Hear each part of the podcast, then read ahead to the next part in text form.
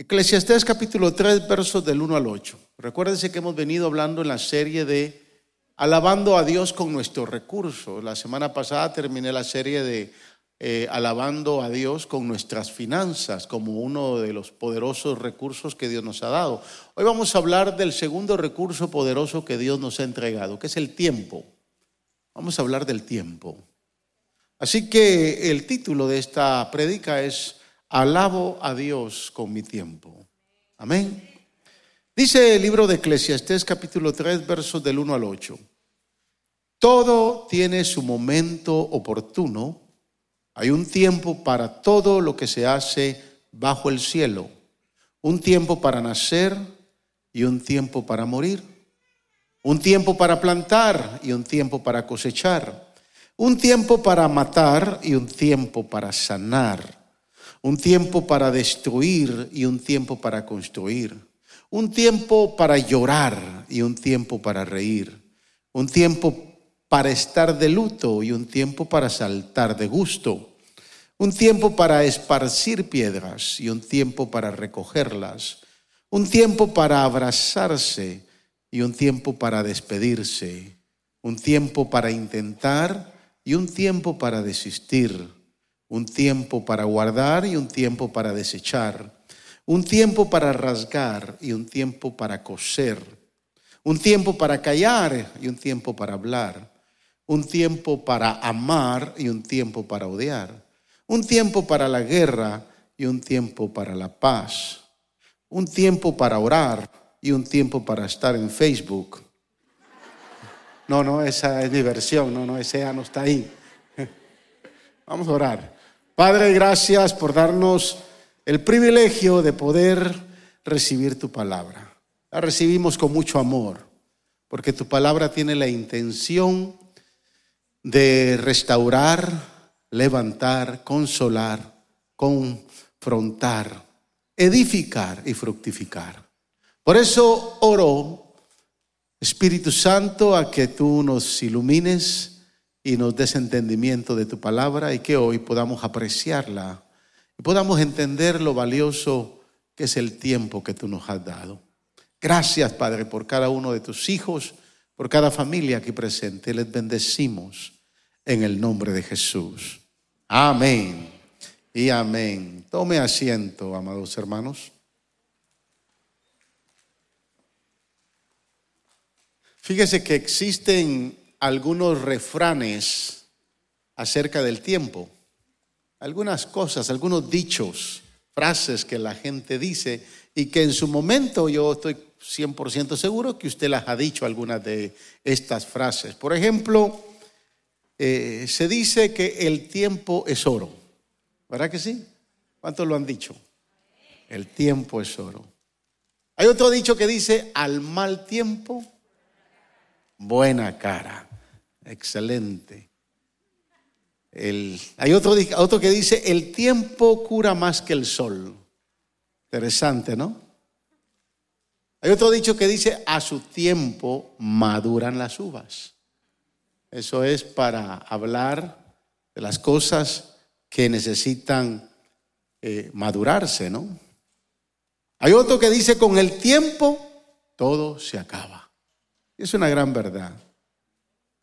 Otro que dice, con el tiempo se muda el gesto. Aquellos que hacen lo posible para arreglar el problema de las arrugas y de las canas. Pues ese. Hay otro dicho que dice, con el tiempo y paciencia se adquiere la ciencia. Esto es muy cierto. Hay otro que dice, dando tiempo al tiempo, el mozo llega a viejo. Y eso yo lo estoy experimentando.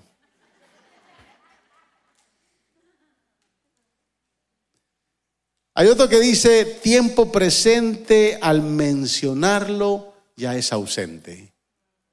Es decir, que ya se fue. ¿Verdad? Y hay otro que dice, el tiempo no pasa en balde, el tiempo todo lo cura. Eso es cuando usted se ve en el espejo. Y ya se ve sin pelo, usted dice, el tiempo no pasa de balde, ¿no? O sea, cuando usted acepta la realidad de lo que ha hecho el tiempo en su vida. Pero fíjese, una de las cosas que más valoramos, atesoramos, apreciamos y queremos siempre guardar es nuestro tiempo. Y, y en realidad algunos van con el no adelante. Siempre dicen, no tengo tiempo. ¿Me quieren, por favor, hermano, me quiere ayudar con esto? No, no, no tengo tiempo. O algún líder se le acerca y le dice, quisiera trabajar en, en, nuestro ministerio. Ay, mire, perdone, pero es que la verdad es que yo no tengo tiempo. O de momento, ¿no? Eh, le llaman por teléfono. ¿Será que usted puede estar aquí? Fíjese que necesitamos. Ah, es que no tengo tiempo, hombre. Entonces hay unos que nunca tienen tiempo. Siempre están diciendo, no, no tengo tiempo. Y hay otros que siempre dicen que sí, pero nunca cumplen. Siempre se comprometen, pero no hacen nada. Así que, hermanos, en medio de todo esto nos podemos poner a pensar que todos nosotros encontramos tiempo para hacer las cosas que se nos apetece. Para nosotros tenemos tiempo. Y siempre vamos a hacer lo que querramos hacer. Porque para nosotros siempre encontramos tiempo. Y ciertamente, hermanos, el tiempo es un concepto muy relativo y mucho depende de nuestra escala de valores, de nuestras prioridades que podamos nosotros hacer en la vida. Y de acuerdo a eso, podemos ver si lo podemos administrar bien o mal, si realmente eh, nos interesa y nos involucramos a, trabajar mejor con nuestro tiempo, ¿no?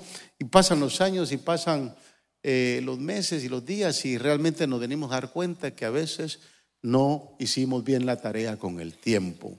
Pero en esta sección que acabamos de leer, es más, en este capítulo 3 del eh, libro de Eclesiastés, el sabio Salomón nos presenta un mensaje eh, donde establece que Dios tiene un plan para todos. Y por lo tanto Él proporciona ciclos en la vida. Algunos son buenos y algunos son malos. Por eso que dice, hay tiempo para reír y hay tiempo para llorar. Hay tiempo para matar y ahí realmente no significa de que usted va a matar a alguien. No, no, no. Esa palabra el original es enfermar. Hay tiempo para enfermarse y tiempo para sanarse. Entonces, estos ciclos de la vida, algunos son muy difíciles y algunos son para celebrar. Aunque enfrentamos problemas, hermanos, en la vida, eh, pareciera que muchos de ellos se contradijeran al plan que Dios ya estableció para nosotros. Y esto nos puede poner en riesgo porque nos permite tal vez hasta dudar de los planes de Dios que tiene con nosotros. Se recuerda a Dios cuando le ha dicho, le viene diciendo a Abraham desde el capítulo 12, después el capítulo 15, después el capítulo 17, establece pacto tras pacto y viene diciéndole, y sobre tu descendencia yo estableceré mi pacto. Y, y, en el capítulo 15 lo saca de su carpa y le dice, mira las estrellas del cielo, así será tu descendencia. O sea, Dios le viene prometiendo tantas cosas, le establece un plan a Abraham y de repente en el capítulo 22 le dice, a esa descendencia tómala y te la llevas para matarla. ¿Y cómo es esto, Señor? Me dijiste una cosa y ahora apareces con otra. Y es que en realidad, hermanos, la vida del hombre está compuesta de penas y de alegrías, de triunfos y fracasos, de trabajos bien duros y de tiempo de descanso. Pero escuche, obtener solo triunfos en la vida sin ningún fracaso lo haría usted y a mí pequeños dioses. Porque si estuviéramos en triunfo tras triunfo todo el tiempo, nos sentiríamos capaces y competentes de hacer cualquier cosa y no necesitar ni siquiera de Dios. Pero por el contrario, Tener fracasos tras fracasos tras fracasos sin ningún triunfo sería vivir en miseria. Entonces ambos polos son tan distintos. Lo que caracteriza, hermanos, que el continuo vivir del hombre es de hacer y deshacer, pero cada cosa a su debido tiempo. Y como esos tiempos los fija el Señor, el escritor de Eclesiastés nos dice que la sabiduría del hombre es alinear su tiempo con la voluntad de Dios.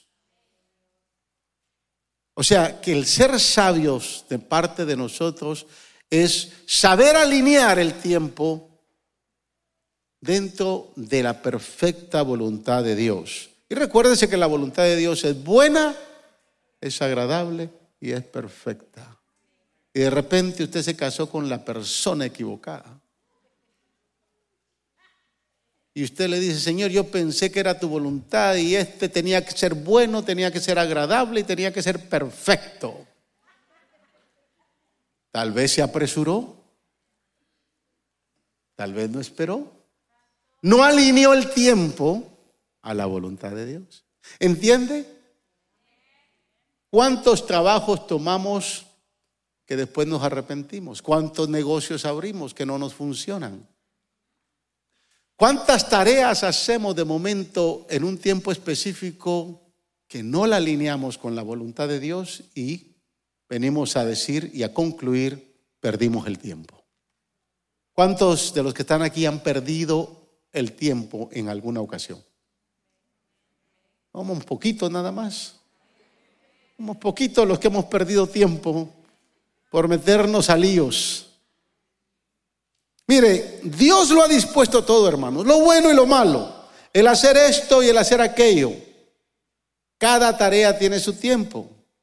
Cada experiencia de la vida del hombre tiene su razón de ser. O sea, no pasa por alto lo que nos lo que tenemos que vivir.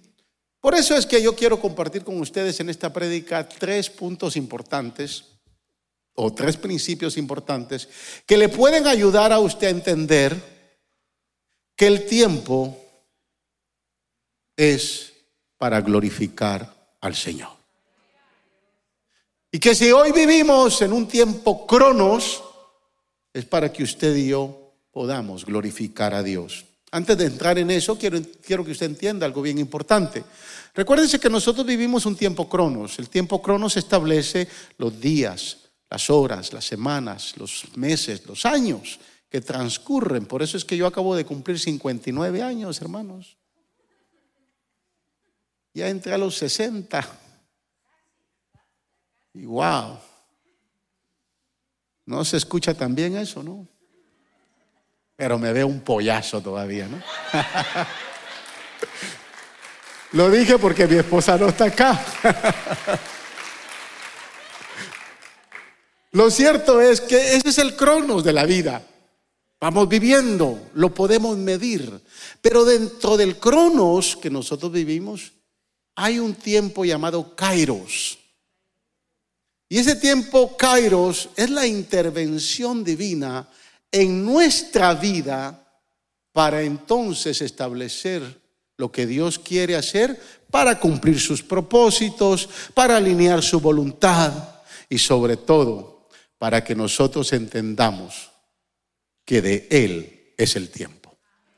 Dios no vive en nuestro cronos, Él vive en su kairos, pero nos permite ver el kairos, esa intervención divina en nosotros, porque nos permite esos momentos que aunque pueden ser a veces malos o buenos, podemos entender que en realidad Dios está en control.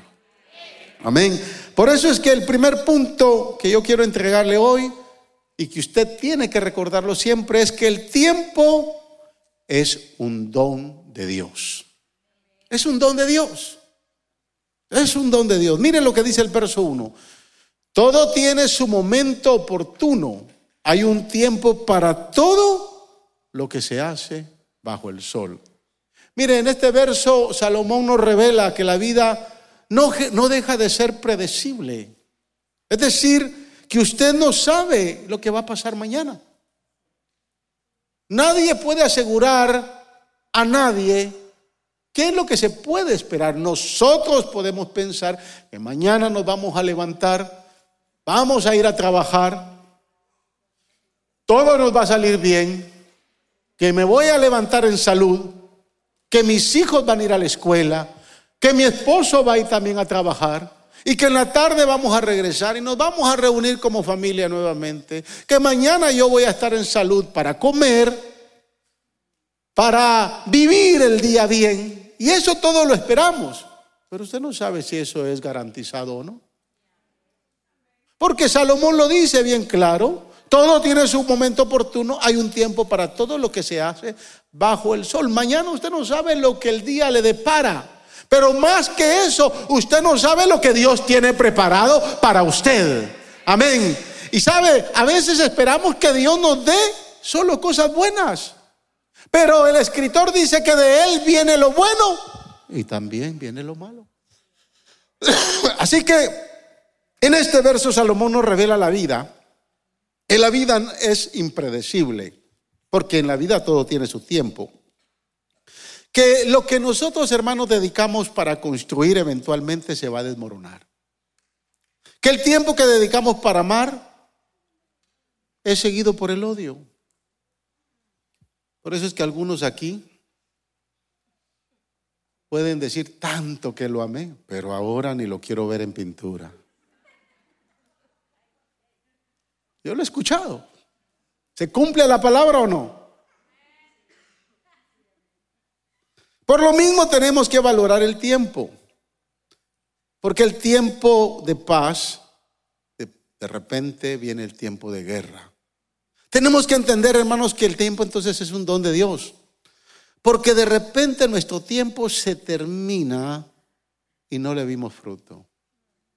Yo quiero que usted pueda verse en perspectiva, pero no hacia adelante, sino para atrás.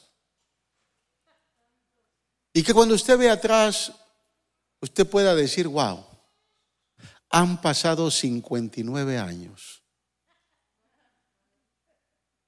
¿Qué he hecho? Quiero decirle que de manera personal me siento satisfecho en muchas áreas por estos 59 años, pero hay áreas donde no me siento satisfecho, porque pienso y creo que hubiera podido hacer más. Errores que cometí, cosas que pasaron en la vida, decisiones que tomé. Y de repente hoy puedo ver atrás y puedo decir, wow, lo hubiera podido hacer mejor. O sea, de momento la vida se termina. Cuando usted llegue a usted llega viejo, y digo viejo, hay que entender, verá que es viejo, ¿no? Porque el otro día le dije al obispo, estábamos chateando y me mandó, me mandó una información de un pastor, eh, eh, amigo de ambos, que había fallecido. Entonces yo le mando y le digo, obispo, wow. Parece que ya tenía más de 70, ya estaba viejito, le digo. Y él me manda y me, recibe. ¿Qué me estás diciendo que también yo soy viejo? Porque él ya tiene 70. Entonces depende, ¿no? A quién, quién se crea que esté viejo, ¿no? Bueno, los árboles se envejecen. Pero lo cierto es que cuando llega a su término de la vida, usted puede reflexionar y usted pueda decir, wow, Señor, estoy satisfecho con lo que he hecho, con el tiempo que tú me diste, porque lo aprecié, es un don y todo lo que hice, lo hice para tu gloria. Qué lindo pensar que llegamos al final. Que pude mantener un matrimonio.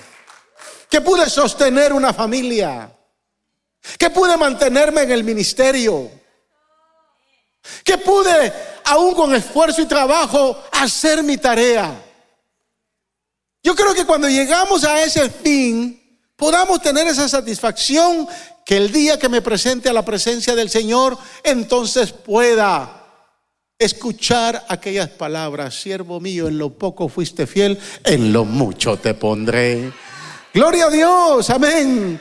Tenemos que valorar el tiempo, porque el tiempo es un don de Dios. Si usted no lo valora, mire hermanos, nadie le ha vendido a usted el tiempo. Si alguien viene con el cuento que le va a vender más años de vida, sería tonto si usted cae en esa mentira. Bueno, hay muchos han caído en la mentira de que están comprando un pedacito de tierra en la luna o en Marte. Alguien se inventó y se hizo millonario porque ya está vendiendo parcelas en la luna.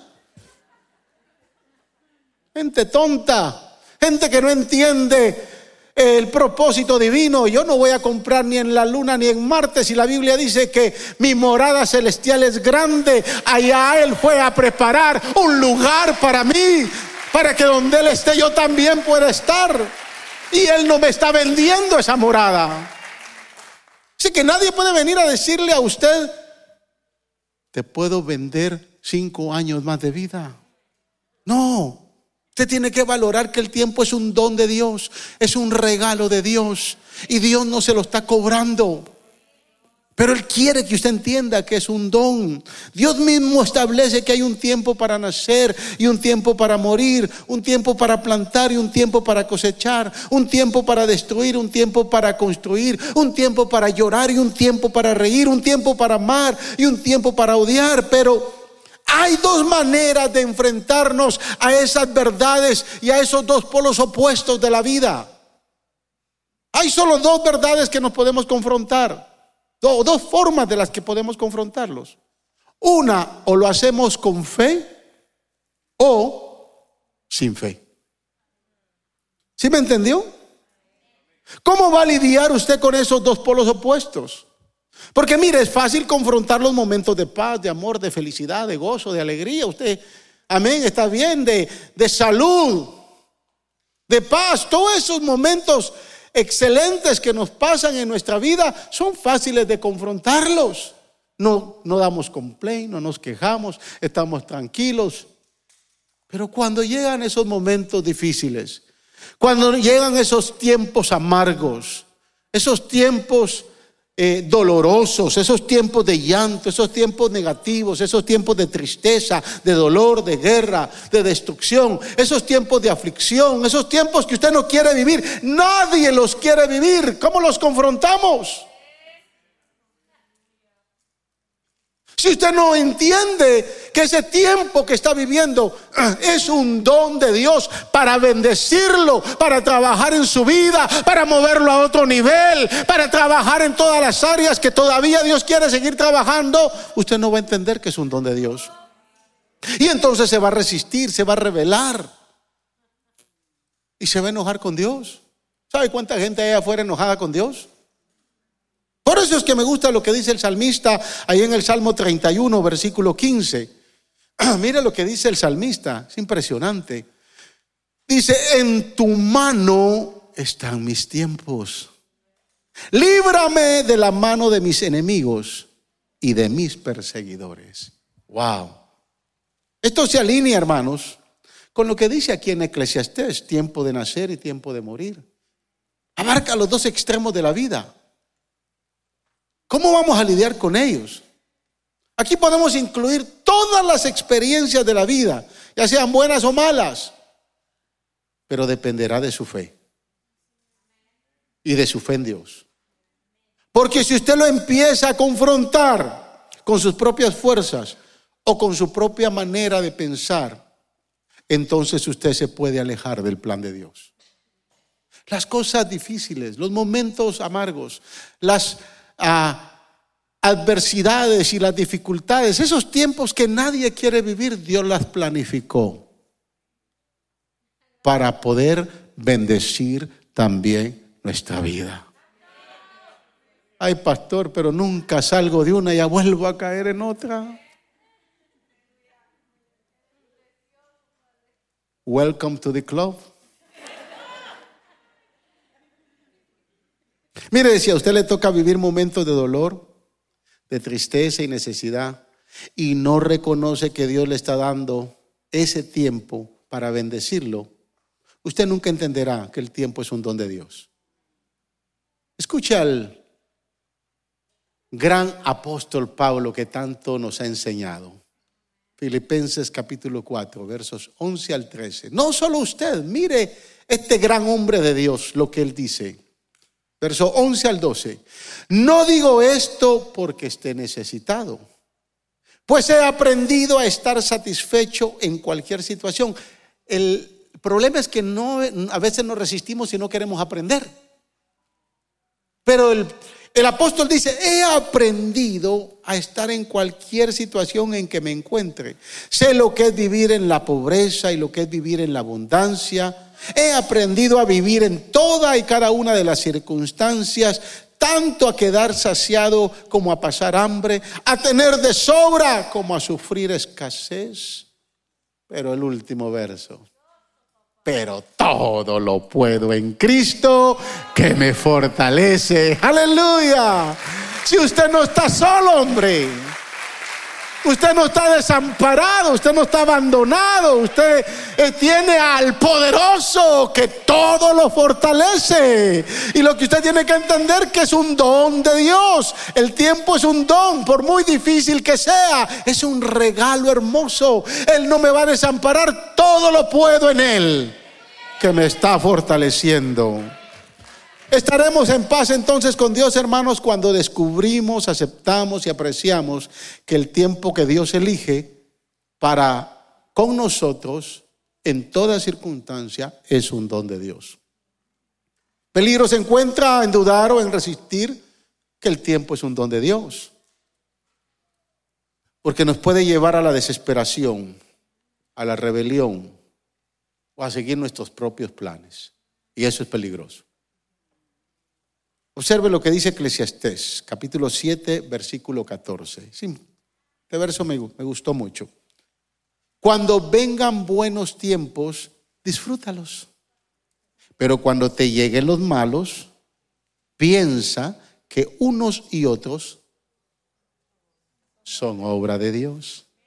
Y que el hombre nunca sabe con qué habrá de encontrarse después. ¿Quién está viviendo tiempos buenos hoy? Levanten la mano. Nadie. Disfrútelo. Disfrútelo. ¿Quién está viviendo tiempos malos hoy? Entienda que es obra de Dios. Eso es lo que dice el escritor. No rechácelo. Abrácelo como un don de Dios, porque algo le va a enseñar. Algo va a hacer Dios con ese tiempo difícil. Lo importante es que no importa que sea bueno o malo, aún en el tiempo malo usted doble rodilla, usted levanta sus manos y diga, Señor, te sigo adorando, te sigo alabando porque es un don de Dios, el cual me ha tocado vivir. Número dos, este principio le va a gustar sea un buen mayordomo de su tiempo. ¿Nos lo saltamos o seguimos? Bueno, así como el Señor quiere que seamos buenos mayordomos con nuestras finanzas, ¿se recuerda esas tres mensajitos que, que terminamos la semana pasada? Que algunos estaban en silencio y no había un amén, Padre. Así como Dios quiere que seamos buenos mayordomos con nuestras finanzas, Dios espera que seamos buenos mayordomos con nuestro tiempo. Dos declaraciones me llaman la atención en este verso. La primera dice, Dios hizo todo hermoso en su momento. Wow, esto se compagina, hermanos, con la declaración de allá de Génesis capítulo 1, versículo 31.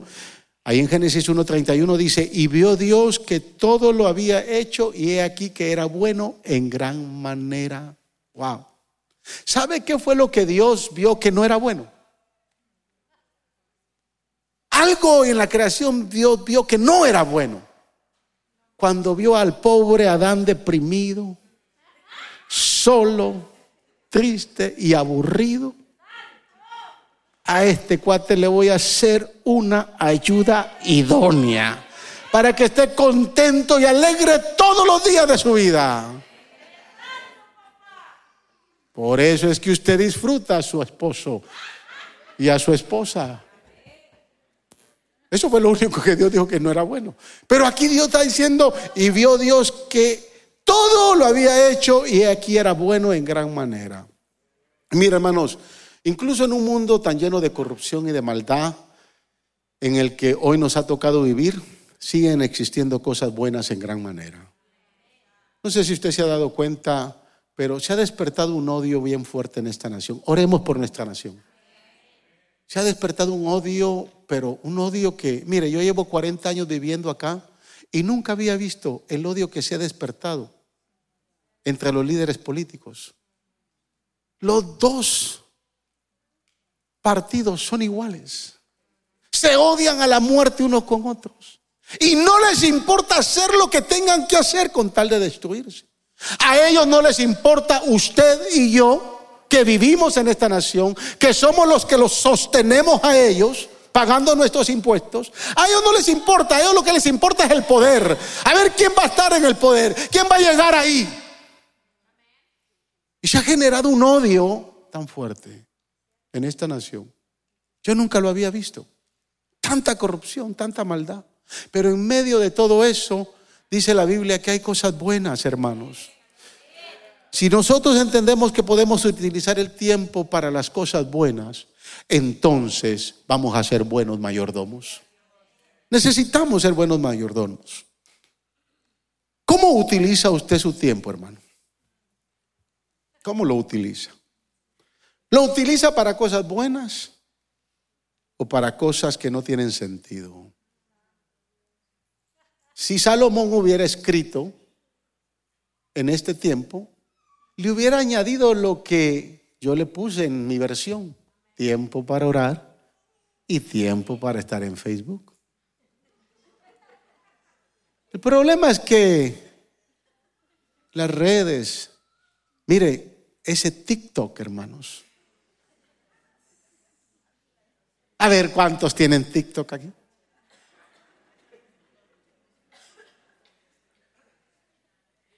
Yo he visto gente, hermanos, ahí. Impresionante. ¿Cómo utiliza usted su tiempo? Disciplinar bien nuestro tiempo empieza con darle lo primero a Dios. ¿Se recuerda cuando hablamos de mayordomizar bien nuestras finanzas? Lo primero es lo primero. Porque cuando usted le da lo primero, consagra lo primero, usted redime el resto y entonces es bendecido, multiplicado.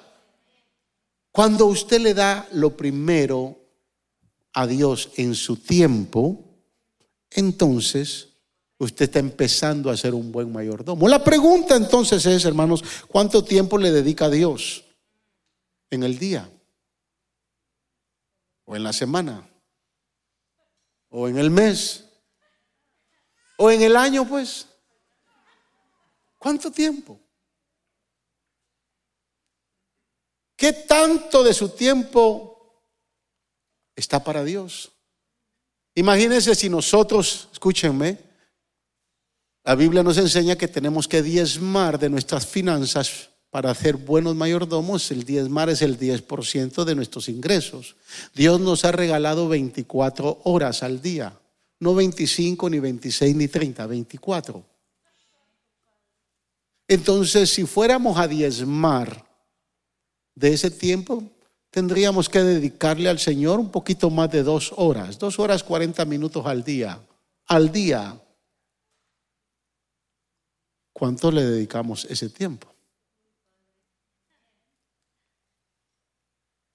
Algunos tal vez cinco minutos. Y eso, hermanos, no alimentaría espiritualmente ni a una cucaracha. Digo, si hay cucarachas espirituales, ¿no? No sé si me está entendiendo lo que le quiero decir. Pero mire lo que dice Isaías capítulo 26, verso 9. Este profeta, hermanos, nos confronta de una manera impresionante. Isaías 26, 9 dice, todo mi ser te desea por las noches. Por las mañanas mi espíritu te busca. Pues cuando tus juicios llegan a la tierra, los habitantes del mundo aprenden lo que es justicia. Wow. Todo mi ser te desea por las noches. Y por la mañana mi espíritu te busca. Es decir, que en el corazón, en el alma, en el ser interno del profeta, estaba a levantarse temprano para tener comunión con su Señor. Yo no sé, hermanos, pero mire, a mí, por ejemplo, yo lo he dicho, yo vengo a las vigilias, hermanos, porque la apoyo a la líder de damas. No me gusta vigilar. En la última me le escapé, pero con razón. Pero es que, mire, pues no soy yo, usted es usted. A mí no me gusta orar de noche. Porque después de que trabajé todo un día, me maté con tantas situaciones aquí, familias, esto y lo otro. Y llego agotado a la casa y me baño y me acuesto y me pongo a orar, me voy a dormir. Yo a Dios no le entrego lo que ya no sirve de mí.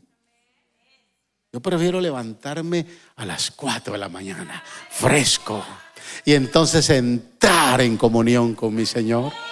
Por eso es que me gusta venir a orar todas las mañanas aquí. Ese tiempo me encanta. Nadie me lo puede quitar, no importa dónde esté, no importa dónde vaya. Ese tiempo para mí es de bendición. Porque es el tiempo que yo encontré para tener relación con Dios. Pero escúcheme, no porque sea el pastor de la iglesia y porque oro por usted, no. Porque sí oro por usted. Así ya de último, pero oro por usted. No, no, yo oro por usted. Fíjese, cuando empezamos la iglesia, éramos poquitos, no Mildred, éramos poquitos. Entonces yo podía orar, Señor bendice a Mildred, a Freddy, a Pablo, por nombre, ¿no? Y oraba.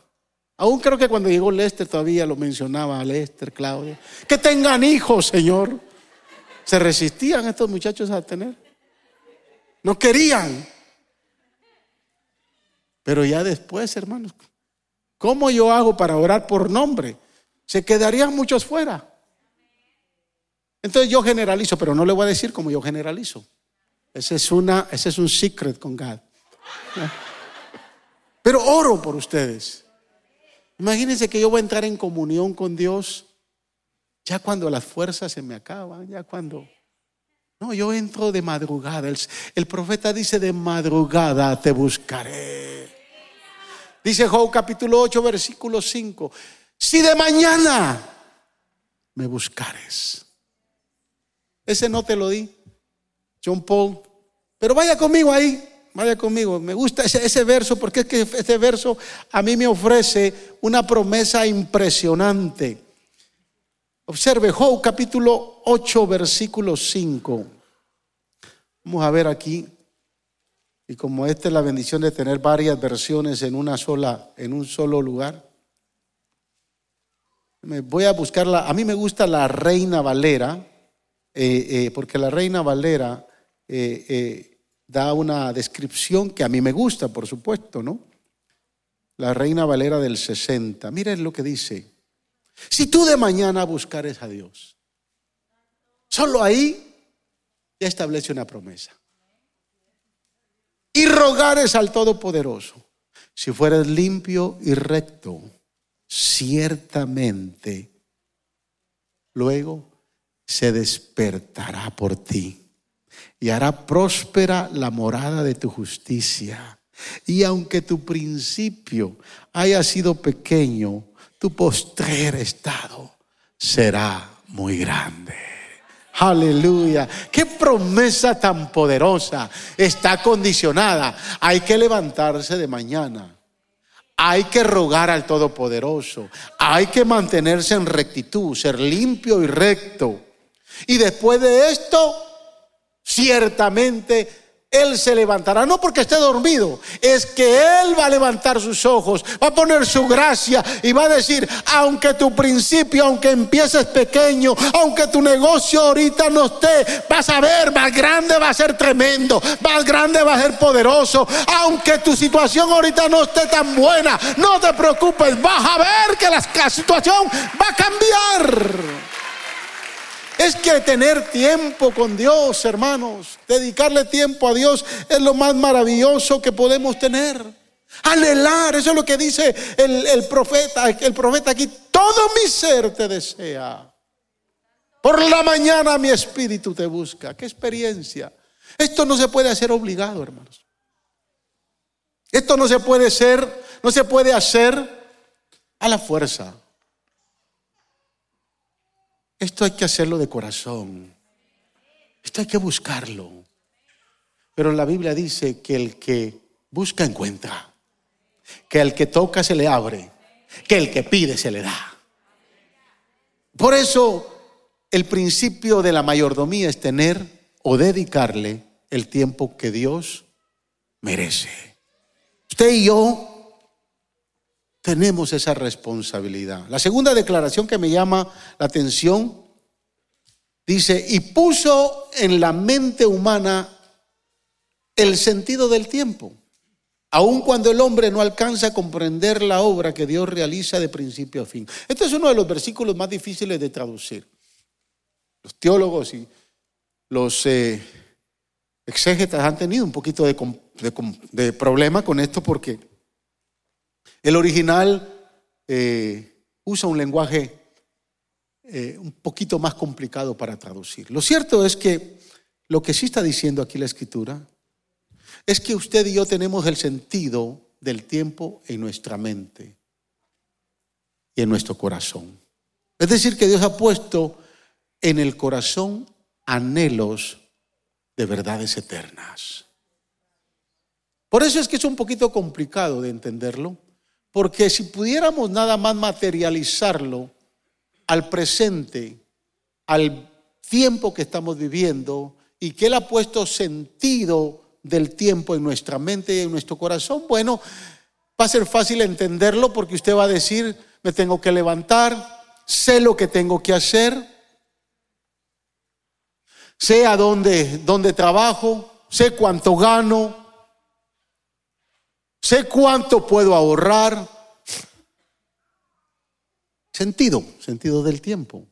Sé cuándo voy a comer, sé cuándo voy a acostarme, sé cuándo voy a tomar las últimas vacaciones de este año. Sentido del tiempo. Pero más que eso, es un sentido de verdades eternas en el corazón. Y eso lo puso el Señor. Esto implica que no en nuestra vida el tiempo no solo es el tiempo presente, sino todavía lo que no hemos visto, pero que vamos a alcanzar. Sino que también lo que hoy sabemos, pero no podemos abrazar.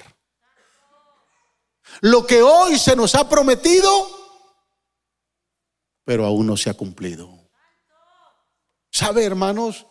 Las verdades eternas, cada vez que yo eh, entro a la palabra y descubro, digo, Señor, tú eres tan maravilloso, wow, hay tantas cosas lindas que tú tienes reservadas para tus hijos en la eternidad. Hay gente que con poco conocimiento bíblico, que no tiene ese sentido de vida eterna y de verdades eternas en su corazón, piensan nada más que cuando lleguen al cielo van a estar alabando y alabando y alabando y alabando a Dios. Sí, en función de quienes somos, porque Él nos creó para su gloria, vamos a estar haciendo eso. Pero en la eternidad y en el universo que es infinito, cada vez que yo encuentro en la escritura, ¿sabe? El otro día leyendo bien en el libro de los, en, en la epístola de los Efesios, me encontré esa poderosa expresión que dice que la iglesia le enseñará a las huestes celestiales. Wow. ¿Y qué le viene a enseñar usted, hermano, si usted ni siquiera lee la Biblia?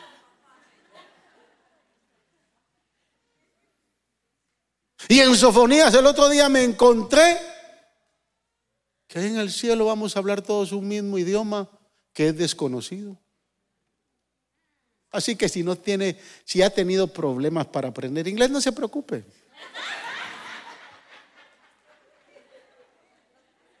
Hay cosas tan maravillosas. Él puso ese sentido eterno en nosotros para que no estemos tan comprometidos con lo terrestre, con lo terrenal, con lo que se va a disminuir, con lo que va a terminar, con lo que se va a corromper, sino que su alma esté conectada al cielo para entender que hay algo más en su vida que está preparado para usted. Y eso es parte de nuestra mayordomía. Cosas que Dios nos ha encomendado hacer aun cuando no alcancemos a comprender, aun cuando no las entendamos. Hermanos, ¿a cuántos Dios les ha dicho algo? ¿A cuántos Dios les ha dicho que hagan algo y no lo han hecho? ¿Sí? ¿Cómo que, pastor?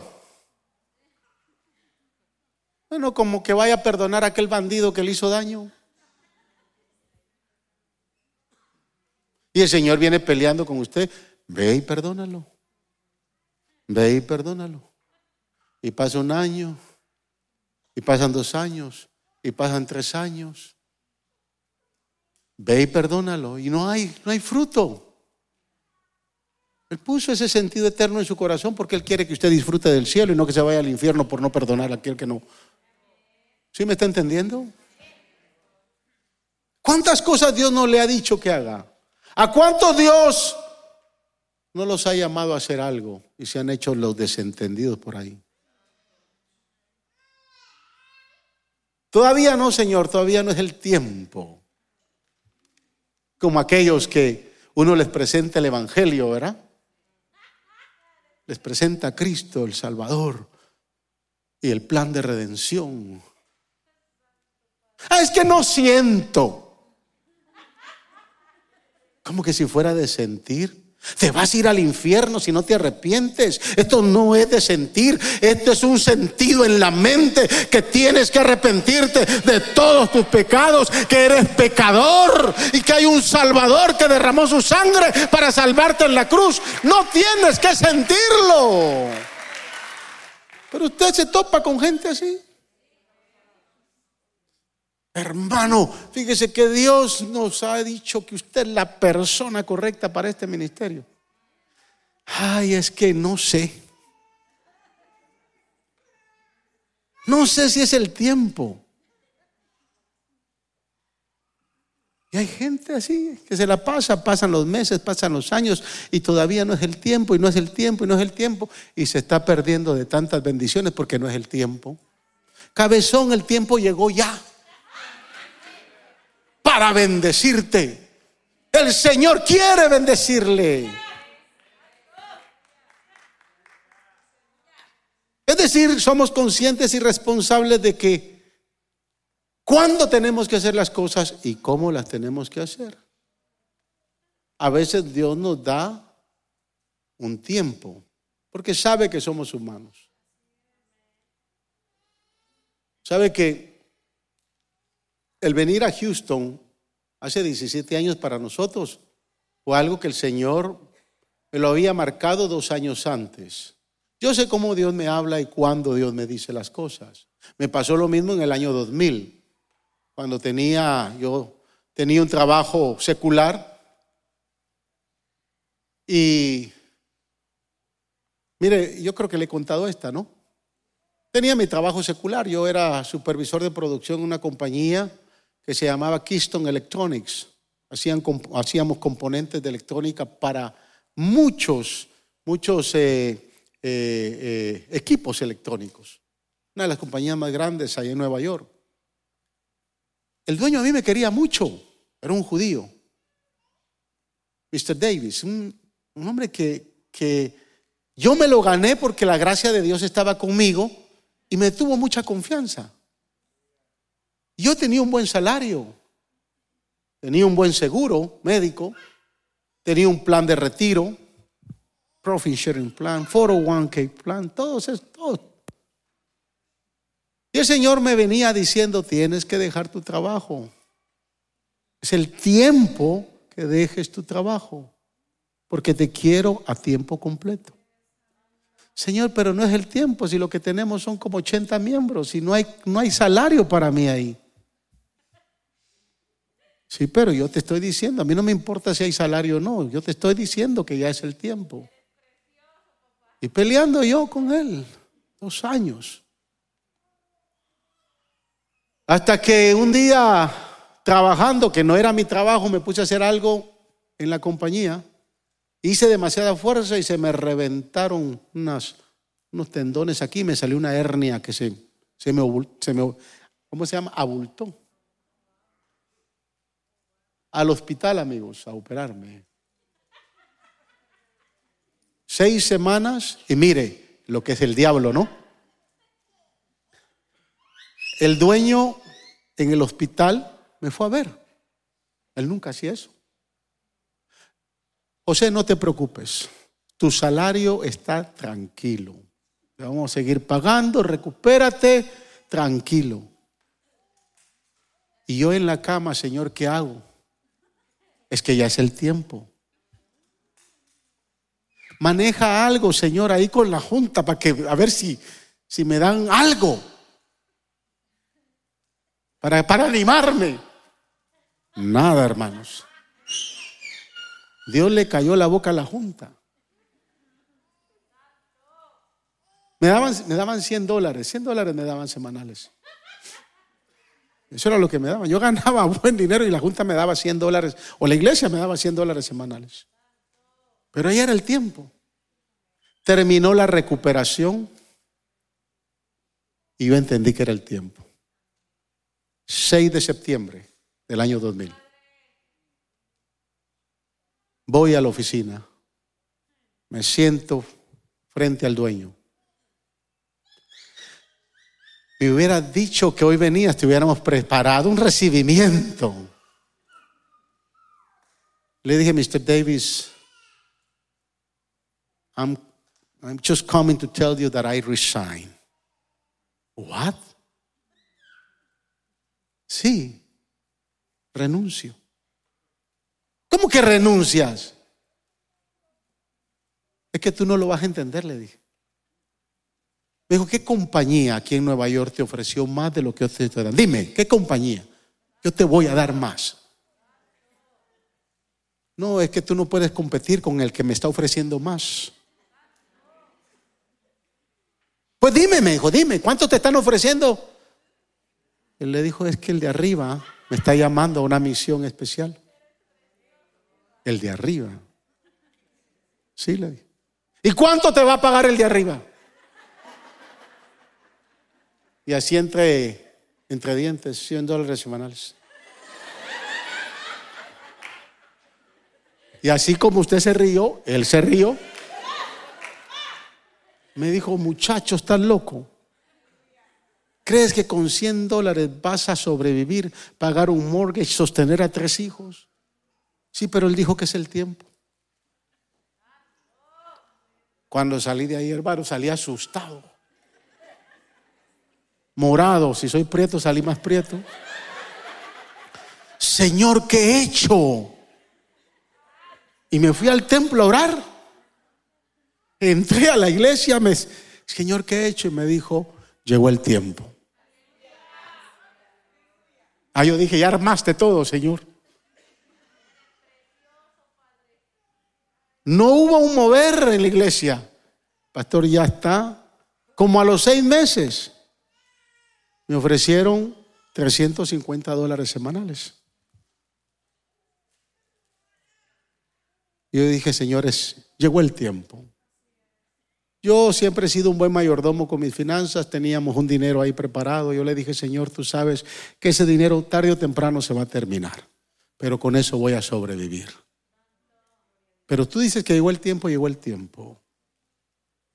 Hermano, si Dios le ha dicho algo, tal vez no le va a decir lo que me dijo a mí, porque obviamente este es un trato personal de Dios conmigo. Pero ¿qué le está diciendo Dios? Que tiene que hacer y no ha venido haciéndolo.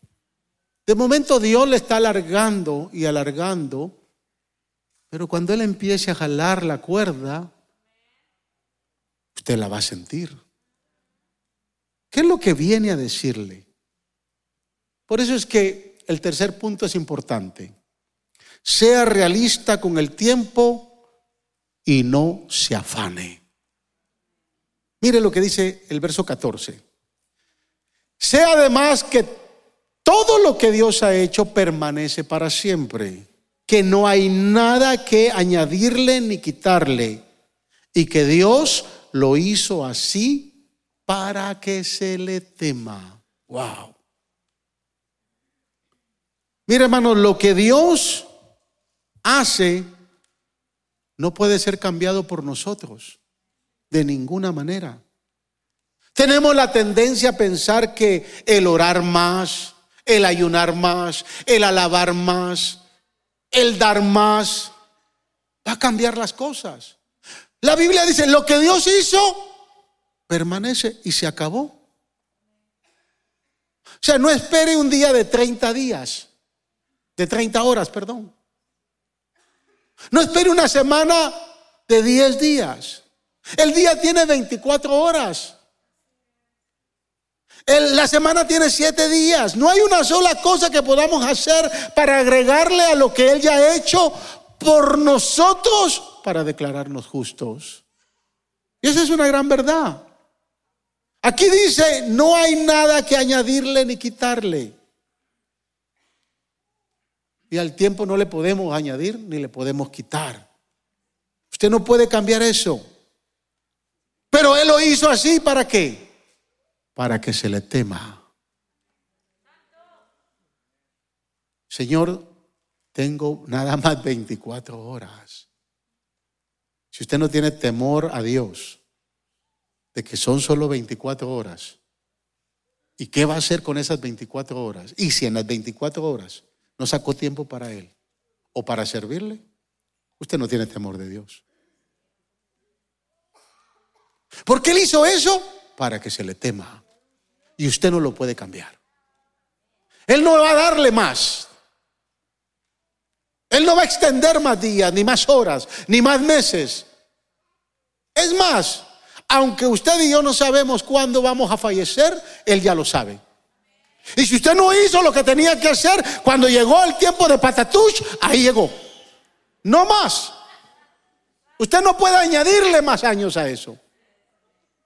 Allá el, el profeta Isaías, que cuando vio al rey Ezequías clamando y que ya estaba a punto de morir, Dios cuando iba saliendo del palacio, Isaías le dijo, regresa que le voy a dar, por ti le voy a dar 15 años más. Pero yo no creo que por mí el Señor le vaya a agregar un, un mes más. No espere que yo vaya cuando usted ya esté ahí en las últimas a orar y que yo salga de su casa y que regrese por ti, le voy a dar un, un mes más. No, no creo, no. Eso solo pasó una vez. No sé si me está entendiendo. Sea realista y no se afane, porque por su afán usted deja de hacer cosas para Dios y hace muchas cosas más. Algunos en su afán quisieran que el día tuviera 30 horas en vez de 24. Escúcheme hermanos, lo que usted no hace o no puede hacer en 24 horas, no espere hacerlo ni en 30, ni en 48, ni en 72. No lo va a hacer, simplemente no lo hizo. Aquí el escritor nos dice que todo lo que Dios hace permanece. Y permanece tal y como es, sin que nada haya que añadirle y quitarle, para que usted y yo le tengamos temor a Él. Lo que usted no hizo, tal vez no lo hizo porque no tenía temor de Él. Por eso es que muchos se afanan. Y en su afán, por no ser realistas con el tiempo, en la carretera, destruyen matrimonios, destruyen familias. Y por eso es que la iglesia está llena de matrimonios quebrantados, de familias destruidas, porque no son realistas con el tiempo.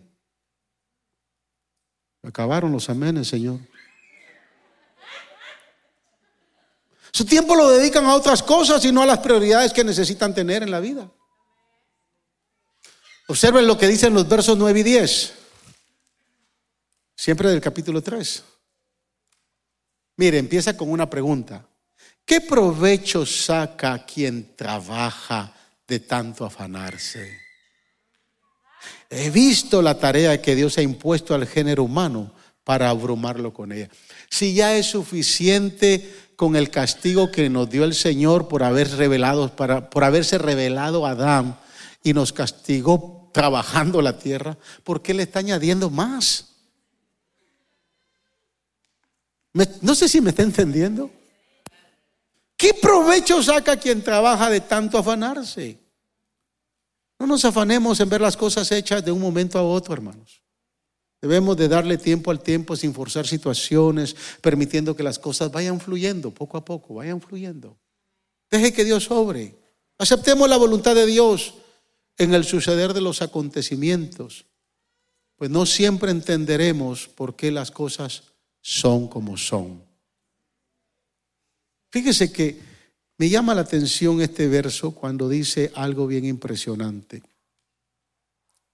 Si regresa usted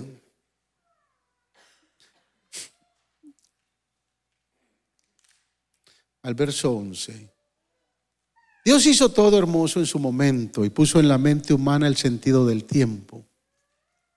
Y la última frase, aun cuando el hombre no alcanza a comprender la obra que Dios realiza de principio a fin. Con esto termino.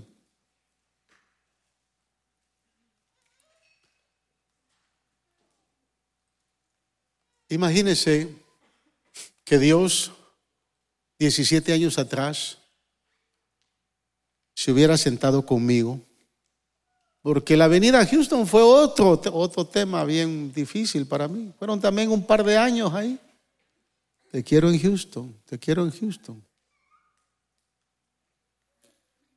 Yo no lo entendía. Pero imagínense que Dios se hubiera tomado la paciencia, me hubiera sentado y me hubiera dicho, escúchame, quiero que te vayas a Houston. Y escucha lo que, van a, lo que va a pasar los primeros 10 años de tu vida en Houston. Los primeros meses va a ser difícil, no vas a ver apoyo. La iglesia va a estar en tu casa y no va a salir de ahí. Vas a estar con dos o tres nada más. Después, poquito a poquito, va sirviendo algo. Pero dentro de pocos años después, dos, tres años después, tu esposa va a enfermar de cáncer. Y tu hijo también va a enfermar de cáncer.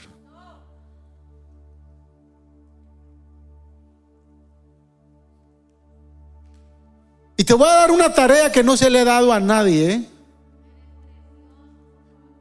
Pero vas a pasar un proceso doloroso en tu cuerpo.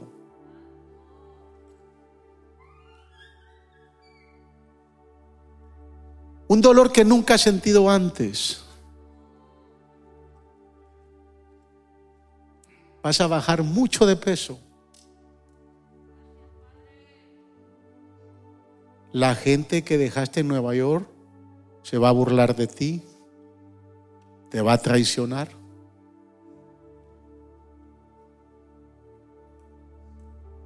Y ya después de esa faena, entonces yo te voy a empezar a bendecir. Si el Señor a mí me dice eso, le digo, Señor, no thank you. Look for somebody else. Es que hermanos, escúchenme. Hay cosas que el hombre no logra entender. Por eso es que el Señor no nos dice lo que va a pasar mañana o el próximo año. Lo que usted tiene que entender es que es un don de Dios el tiempo que me está dando. que tengo que ser un buen mayordomo y ser realista para no afanarme. Entonces, en todo ese tiempo, me adorarás y me honrarás. Su tiempo y el mío le pertenece a Él para adorarlo.